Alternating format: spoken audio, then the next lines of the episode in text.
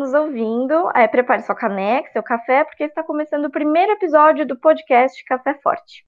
E para abrir com chave de ouro, convidamos o professor, pesquisador, escritor e filósofo clínico é, Marcelo Arias, que vai conversar com a gente sobre saúde mental durante a pandemia. É, olá, professor, tudo bem?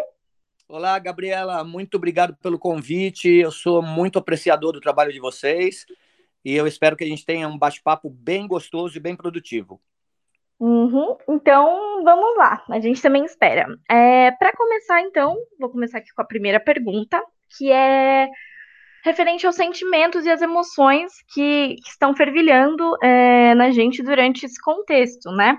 É, que já, já adquiriu até uma dimensão global.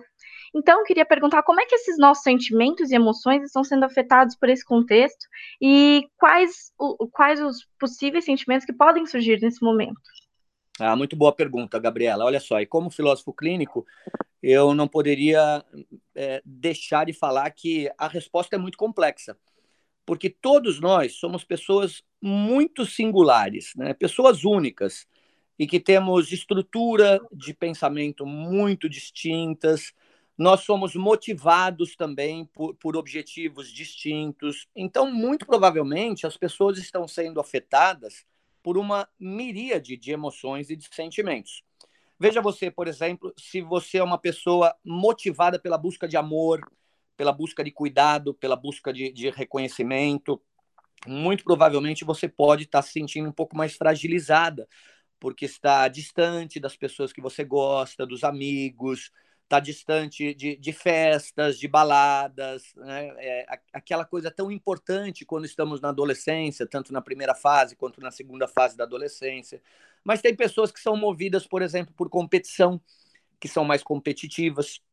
Outras pessoas acabam se motivando mais para exercer a sua função social, já, já se atribuíram um papel social, seguem uma determinada vocação. Então, para cada tipo de pessoa, para cada tipo de estágio que essas pessoas estejam no processo de amadurecimento, né, é, as emoções elas vão ser distintas, elas vão ser muito diferentes. Eu tenho estado em contato com muitas pessoas desde o início da pandemia e tenho visto algumas que estão sendo sequestradas por sentimentos muito ruins, né, por ansiedade, por uma tensão sobre é, o futuro da própria existência, o futuro da própria vida, porque a gente vive um período de complexidade, de incerteza, de, de volatilidade, de ambiguidade. Mas, em contrapartida, existem pessoas que têm extraído muita força desse período né? para desenvolver novas capacidades, para agir de forma mais caridosa, estão tentando ajudar, por exemplo, moradores de rua, estão tomando as devidas precauções na hora de sair, estão aprendendo novas competências e novas habilidades, aprendendo uma nova língua, aprendendo a estudar, lendo bastante. Então, é, existe uma miríade de emoções para uma miríade, uma quantidade muito diferente também de, de seres humanos que estão sendo submetidos a essa nova experiência, que aqui no Brasil é nova, né? Mas a gente não pode esquecer que existem países onde as pessoas já são um pouco mais amadurecidas porque vem de históricos, né, de guerras, históricos de holocausto, históricos de, de, de, pestes, de doenças. O povo europeu, por exemplo, ele tende, eu acredito, a lidar melhor com essas situações. E isso demonstra a imperfectibilidade do mundo, né? A todo momento, o acaso que nos ronda, ele pode proporcionar algumas surpresas alegradoras, mas a gente tem que se preparar, porque é, coisas como essas que, que estão acometendo a nossa vida, elas fazem parte da existência humana, né?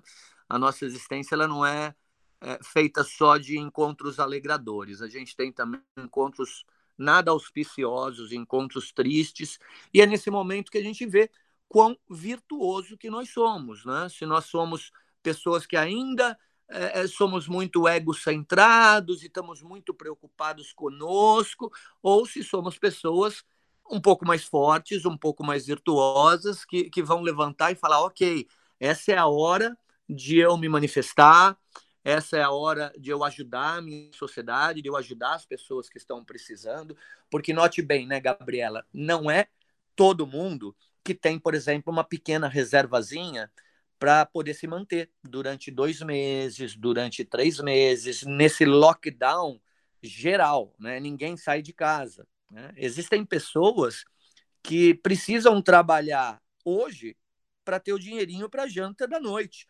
E essas pessoas provavelmente elas estão sofrendo muito, muito mais do que aquelas que estão obedecendo esse lockdown horizontal, né? graças aí talvez a, a uma reserva financeira que, que permite né?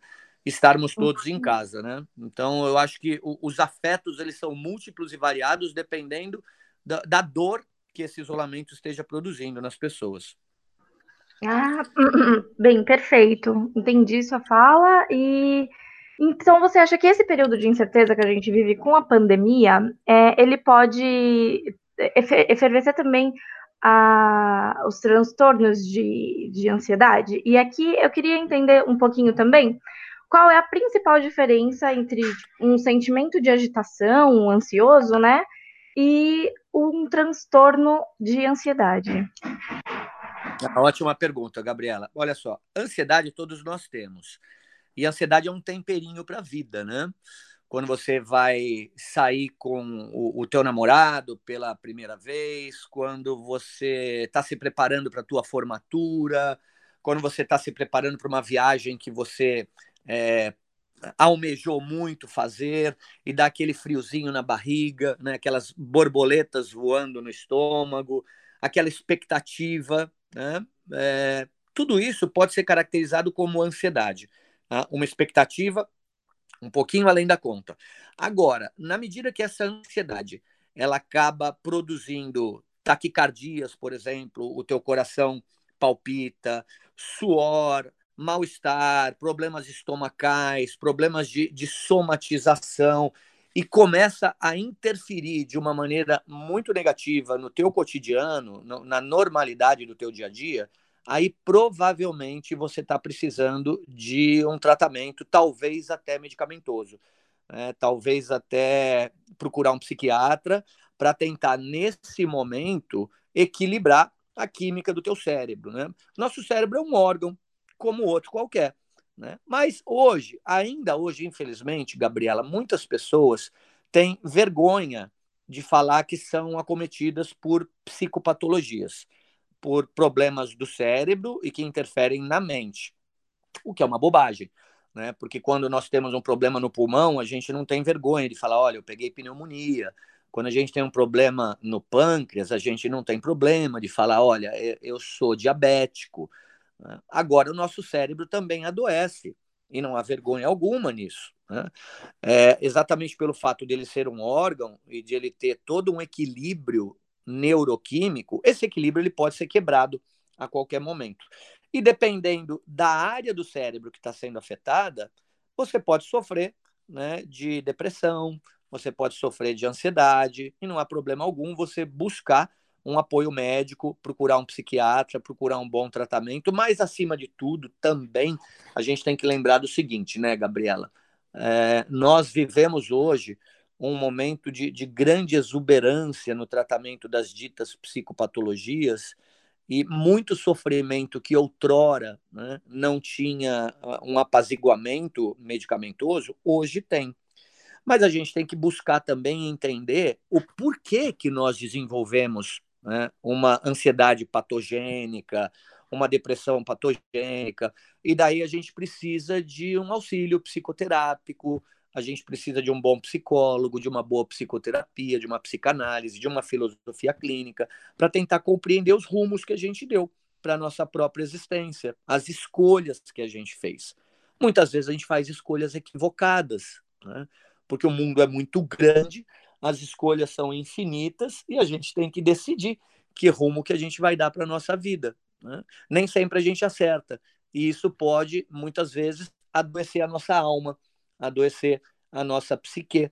Né? E a gente precisa ser bastante forte para tentar dar a volta por cima e restabelecer o equilíbrio. Uhum. Compreendi. E você acha que é, esse, essa ansiedade que todos nós temos, é, é, ela pode, ela pode encontrar um aliado no gerenciamento de estresse. E você pode explicar para a gente também o que é esse gerenciamento de estresse? Ok, bacana. Olha, é, estresse é uma coisa positiva, não só uma coisa negativa. Né? Sempre que a gente precisa vencer um determinado desafio, o corpo precisa de mais energia. E daí o cérebro vai alterar toda a fisiologia do corpo para oferecer para nós essa energia a mais. Então, quando eu vou surfar, por exemplo, eu sou surfista, eu estou indo me estressar lá, por incrível que pareça, né? Porque eu vou precisar de mais energia, o meu coração vai ter que bater mais rápido, eu vou ter que ficar mais atento, e isso é muito bom. O problema do estresse é quando ele se torna crônico, Gabriela, quando ele dura muito tempo. Então, todas aquelas adaptações orgânicas, aquelas adaptações hormonais, que são benéficas em curto prazo, elas acabam sendo ruins para nós em longo prazo. Então, para você ter uma ideia, a gente libera uma substânciazinha no corpo chamada cortisol sempre que a gente tem um desafio a ser superado. Uma prova, é, uma corrida na praia, é, praticar um jogo de tênis, por exemplo. Esse cortisol ele vai nos dar muita energia, mas se ele fica na corrente sanguínea durante muito tempo, ele acaba imunossuprimindo a gente. Ou seja, ele vai pegar aqueles glóbulos brancos que servem de linha de defesa para nós e ele começa a destruir esses glóbulos brancos. Daí a gente entra naquilo que é chamado de estresse crônico, que não é nada agradável. Né?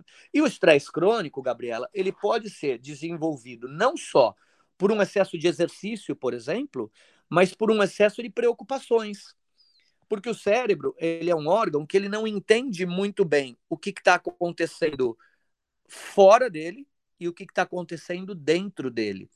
Né? Se você imagina uma situação ruim, o cérebro vai produzir alterações no teu corpo como se essa situação ruim estivesse acontecendo de fato.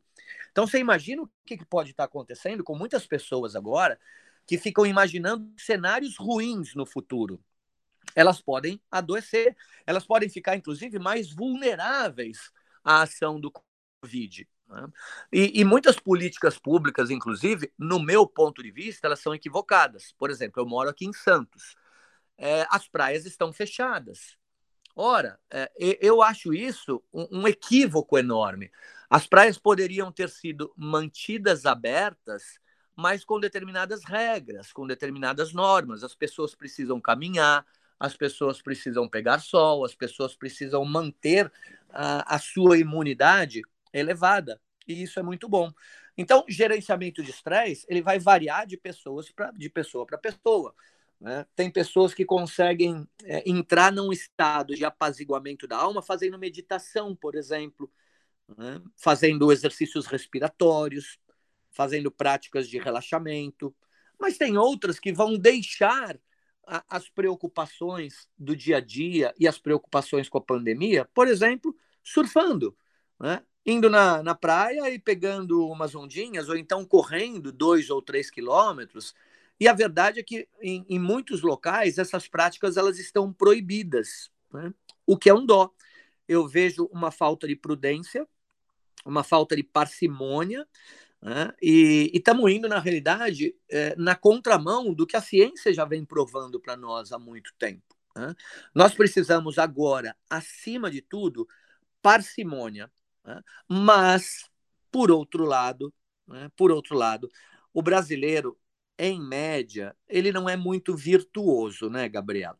É, ele não sabe é, se comportar de uma forma adequada na maioria das vezes. Porque veja você, quando o prefeito aqui de Santos ele fechou a praia, ele fechou porque as pessoas estavam indo para a praia ficar jogando bola, jogar futebol, em rodinha, é, em cadeiras, né, conversando, coisa que, infelizmente, para agora, para o momento, não é nada prudente. Né? Então, ele teve que fechar. Né? E na medida que ele fecha, ele impede aquelas pessoas que estavam indo correndo de máscara, estavam é, levando seu álcool gel para a praia. Né? Então, o que falta para nós é o meio termo, é aquilo que o filósofo Aristóteles já falava. Né? É, a, a forma correta de se agir, a forma moralmente correta, ela sempre vai estar tá no meio de dois vícios, ela sempre vai estar tá entre dois extremos. Né? Aqui em Santos a gente percebeu esses extremos. Ou se fecha a praia e ninguém pisa na areia, Né? Ou então, se a gente abre, todo mundo pensa que está de férias e fica aquela aglomeração que num momento como esse é muito pouco produtiva e coloca em risco pessoas que a gente tem que cuidar, né? Os vovozinhos, as vovozinhas, né? O pessoal que já é mais idoso e principalmente aqueles que têm já é, alguma doença pré-instalada, né? Doenças respiratórias, doenças cardíacas. A gente tem que pensar nos outros agora.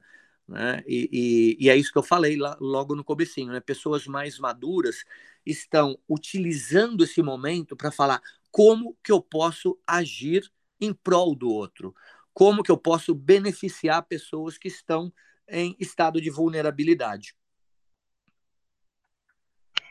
Sim, né? Nesse momento eu acho que o que todo mundo tem que é, focar é realmente em cuidar do próximo, cuidar dos outros, é, dos seus entes uhum. queridos e tudo mais.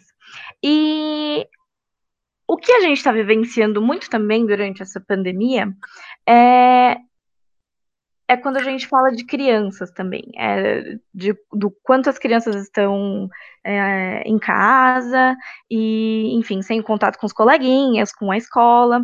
E a gente pode destacar os profissionais da educação infantil aqui como os aliados que os pais é, podem ter para acompanhar é, essas crianças e também para observá-las durante o dia, o dia a dia. A pergunta que eu te faço, professor, é se você acha que a abordagem da filosofia clínica pode ajudar, de alguma forma, professores e professoras, educadores e educadoras a ser é, é, é, esse auxílio dos pais, né, neste momento? E sim, como? Olha, a filosofia clínica é, na realidade, uma metodologia que utiliza todo o conhecimento da filosofia, mas aplicado a clínica, num contexto clínico, ou aplicado também à docência, ou aplicado também à educação. A filosofia é, é, é um, um, um, néctar para nós, né? porque todos os grandes problemas da humanidade, aqueles problemas existenciais, eles já foram investigados por uma quantidade muito grande de pensadores, né? que nos legaram uh, esse conhecimento na forma de livros, na forma de textos, mas é um dó, porque nos últimos anos a filosofia ela se afastou um pouquinho da vida, ela se transformou em algo muito acadêmico. Né? Na antiga Grécia, em Atenas, a filosofia ela era utilizada para resolver problemas práticos, problemas do cotidiano, né? aquelas inquietações que todos nós temos na vida. E a filosofia clínica, ela tenta resgatar isso. Ela tenta trazer para dentro da sala de aula, ela tenta trazer para dentro do consultório né? um filósofo que pode auxiliar a pessoa a pensar melhor as suas questões existenciais. O filósofo clínico, ele jamais vai falar o que a pessoa tem que fazer. Ele não é um guru, ele não é um orientador, ele não é um conselheiro, mas ele é um indivíduo que vai junto com o partilhante, que é o nome que a gente dá ao paciente que procura os préstimos de um filósofo clínico, ele vai pensar as questões que o partilhante traz junto com o partilhante. E esse pensar compartilhado, ele é muito bacana, ele é maravilhoso. Né? A filosofia clínica, ela tem uma estrutura muito bonita e ela ajuda a pessoa a compreender melhor a maneira como ela faz escolhas, quais são os seus valores, quais são os seus princípios, qual é a sua vocação. Hoje a gente pouco pensa nisso. Né?